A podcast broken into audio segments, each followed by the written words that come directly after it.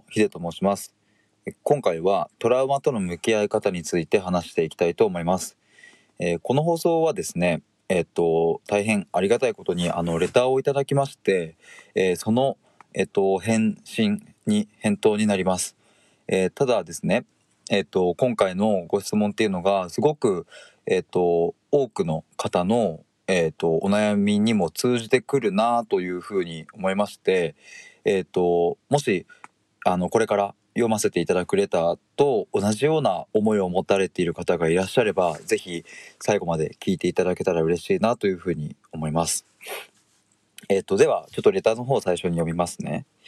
えっ、ー、と107回目の配信のトラウマと向き合うということについて質問があります。私もトラウマがあり、それを今でも引きずっています。ヒデさんはそのトラウマと向き合う方法として、一人でノートに書き出すなどして向き合ったのか、えー、もしくは他者も含め会話をして向き合ったのか、どのような方法で向き合ったのかを教えていただきたいです。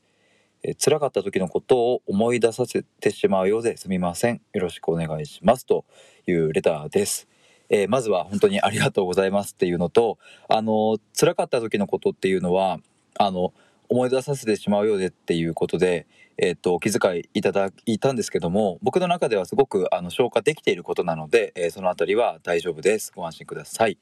えー、ということで、えっ、と、まあ、ご質問としては、あの、トラウマを今でも引きずっているという、え方が、えどういうふうに向き合えばいいのかを知りたいっていうご質問ですね。でそもそも僕はどういうふうに向き合ったんですかっていうことだったんですけどもあの結論から言うとノートに書き出したりとかはせずに、えーと、他者の他者との会話対話を含めて、えー、向き合っていったというのが、えー、大筋の結論です。えっ、ー、とただノートには書き出してはいないですが日々の自分の心の、えー、動きというか、えーと、何がその一日あったのかっていうのは簡単に、えーと、自分一人の LINE グループを作ってそこに今日はこんなことがあったみたいなのを適当にあの全然あの自分が読めるぐらいの適当な文章で打ち込んでいたっていうぐらいはあります。がなんかノートにこう綺麗にまとめたりとか感情をなんか殴り書きしたりみたいなことはしてないですね。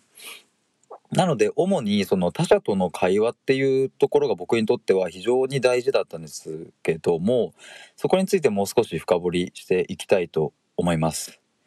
えっ、ー、とまあただですね前提としてそもそも今回その、えー、レターをくださった方のトラウマの、えー、種類というかどのようなものなのかにもよってえっ、とまあここはですね若干変わってくるような部分ですのでえー、あくまで僕の一例として聞いていただければと思います。やっぱりトラウマと言ってもその親子関係のものだったり友達関係、えー、会社の中とか、うんまあ、例えば幼少期の幼稚園でとかっていろいろ様々あると思うので、えー、っとちょっとそこはあの網羅的に共通してこれならおすすめですよというかこんなのもどうですかっていうことでお話しします。えっ、ー、と、僕のじゃあトラウマどんなもんだったかっていうと、まあ、全部話すと長くなっちゃうんですが、簡単に言えば、まあ、親との間のものですね。で、まあ、その、幼少期というか、小学生ぐらいに、親から言われたこととか、まあ、親の反応とかが、まあ、非常にトラウマになっていたっていうのが、まあ、ざっくりとしたものなんですが、えっ、ー、と、他者との会話を通して、えー、そこをどういうふうに乗り越えていったかというと、主にですね、えっ、ー、と、2つかなというふうに思います。一つは、えっ、ー、と、身内と話すということでした。で、それは、えっ、ー、と、僕の家族構成的には、えっ、と、その親の兄弟とか、まあ、いわゆる、えおばですね、にあたる人が割とまあ身近に、え話せる相手でいたので、えー、その場の力を借りたりしてましたね。あとは僕は年下の弟がいるので弟とこう話したりしていました。でえっ、ー、ともう一つは、えプロの力を借りるということでした。まあプロというのはあのまあ普通にストレートに言えば医者なんですけども、まあ、精神科医とかですね。えっ、と、そういう方の力を、えっ、と、借りるっていうのも、えーやってました。なので、まあ、方法としては、この2つで、えー乗り越えたというのが、うん、僕の中での結論になります。まあ、ただですね、あの、これだけ言っちゃうと、いや、なんかそれじゃあ悩み解決できないよっていう風に多分思われると思うんですよね、こういうのって。で、僕も、あの、やっぱり、その、なんだろうな、1ヶ月間、こう結構向き合ったので、えっ、と、このスタイフの放送、収録だけでは多分収まりきらないぐらいのいろんな出来事、葛藤、で、いろんな、えっ、と、そのおばだったり弟だったり、まあ、あとはもう親とも対話をしたので、そういういろんな対話を含めての自分の心の変化。で、もっと言えば自分の心との対話っていうのも行っていたので、本当に、えっと、一口、一口っていうんですかね。一口では言い切れない。一言、一言か、一言では言い切れない、えっと、世界なんだよなっていうのが、まあ、僕のその率直な思いではあるんですね。えっと、まあ、ただこの、うん、情報から、なんとか、こう、レターくださった方が、何か一歩踏み出せるようなものになんかなればいいなっていうふうに僕も思うので、それをですね、こう話しながら、こうちょっと考えてみるとですね、うんと、ノートに書き出すなどして向き合ったのかっていうのをご質問に書いてくださったっていうことはですね、僕がそこを読み取ると、ノートに書き出すと感情が整理されるっていうことをおそらく知っている方なんだろうなっていうふうに思うんですね。で、これは間違いなくそうだと思います。僕は今回に関してはやりませんでしたが、それはなぜなら、えっ、と、トラウマの対象が親であったので、えっ、と、割と身近な人に話すことが最善の解決策だったわけですよ。例えばその大学時代の友達とか、うんと、サラリーマン時代の会社の同期とかに、やっぱりこの親のことを、うん、言えないですよね、僕は。言えないんですよ。なんかやっぱり、その、友達関係でそんな親の、まあ過去のトラウマみたいなのってちょっと言いたくないので、えーってなるとじゃあ誰だってなったら、うんと、僕は身近な家族だったっていう、そういう話なんですね。ただ整理すると、本当にレターをくださった方が一体どんなトラウマを持っていて、その対象は何であったのかによって、そこの対処はかなり変わってくるなと思うので、あの、僕の安易な、あの、これが絶対いいと思いますっていう、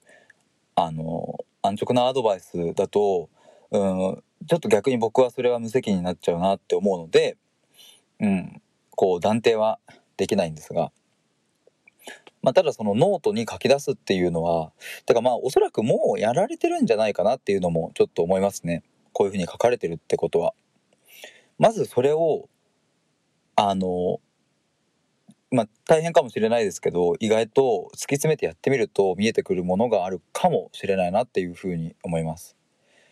まああと一番身近な人に話せるのが一番いいんですが、うん、なんせトラウマというのは、人に話せないからトラウマになっていたりするわけであって、うん、そんな一筋縄じゃいかいかないですよね。なので、えっとちょっと話がばらついちゃいましたが僕の結論としてはですね、えっとまずトラウマの種類によって対処法が異なるっていう大前提があるのでそれを、えっと考慮した上でまずはノートに、えーひたすら書き出して向き合ってみるっていうのとあとは、えー身近な人に話すっていう本当に王道なんですけど多分裏技みたいなのはないですし、うん、本当にこれが一番いいんじゃないかなというふうには思います。というのが、えー僕の答えです。えっ、と、この答えに関してさらに質問があったりとか、この場合はどうなのかとかっていうのがもっと知りたいということであれば、あの、再度またレターを送っていただければ、あの、追加で、え収録取りますので、ぜひとも、あの、送っていただければと思います。でですね、あの、ごめんなさい。ちょっとここからお話変わるんですけど、変わるというか、まあ関連するんですが、僕今日ですねたまたまあのちょっと新しく始めようと思ったことがあってあの電話相談ってまあよく、まあ、ここ数年であの結構バッと盛り上がっていると思うんですけど「ここなら」とかっていうサイトであの例えばお悩み相談しますよとか、うん、恋愛相談しますよとかコーチングしますよみたいなのってあると思うんですけども僕ちょっとそれ始めようと思ってなんかこういうふうな僕はお悩みをいただいた時に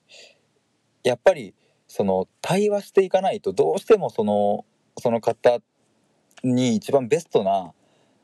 うんと選択肢ってどうしても出てきづらいというか出てこないと思うんですよね。僕がさっきまあ本当に偉そうにこの2つがいいとかって言ってましたけれどもえっと、実際に対話をそのレターをしてくださった方と対話をしたらもしかしたら全然違うアプローチの方が良かったっていうこともまああるわけで。でトラウマっていうのは本当に心にとってはすごくすごく重要なそして繊細なものなのでこの僕の本当にたった一言でもしかしたらこうあまりこう望ましくない方向に行ってしまうとかっていう可能性も考えると僕はやっぱり対話してうんと価値観その人の裏側にある価値観だったり経験だったりどういうものをどういうことを普段考えているのかっていうそこのベースから考えていきたいなっていうふうに思うので、まあ、なのでちょっとその電話相談っていうものをですねあのちょっとやってみようというふうにあの今日たまたま思いつきました。でこのレターをくださったっていうのも割とあのすごい大きな僕にとって電話相談をやるきっかけになりました。ありがとうございます。もともとはちょっとやろうと思ってたんですがまあなんかあのちょうど今日やろうと思ったタイミングでちょうどレターもいただいてあれこれはでもなんかそういうタイミングなのかなっていうのは僕の中でもちょっと出てきたのでなのでまあもし今後あのもう少し深くえっと対話でえー、話してみたいなという思いがもしあればあのそちらからあのぜひお話しできればというふうに思います。でまああの対話っていう段階じゃないなっていうことであれば先ほどもお伝えしたように再度レターをくださってもいいですし、まあ、あとはあのなんだろうなツイッターの DM とかであればテキストベースであの文字ベースでやり取りすることもできるのであの多分周りにこの収録とかであのいろいろ話すってなるとその制限とかもあると思うのでもそういうことがあればあの Twitter とか DM くださればあのそこは全力で対応したいと思います。あのこんな僕でよければ、えー、本当に頑張ってというかあの全力で全身全霊で向き合いたいと思ってますのでよろしくお願いしますというのと本当に、えーとレターくださってありがとうございました。えー、ということでですね今回はトラウマとの向き合い方というのを、えー、レターをくださった方の、えー、内容をもとに話してみました。えっ、ともしよろしければコメントとかもあの皆さんいただければあの嬉しいです。ということで以上です。ありがとうございました。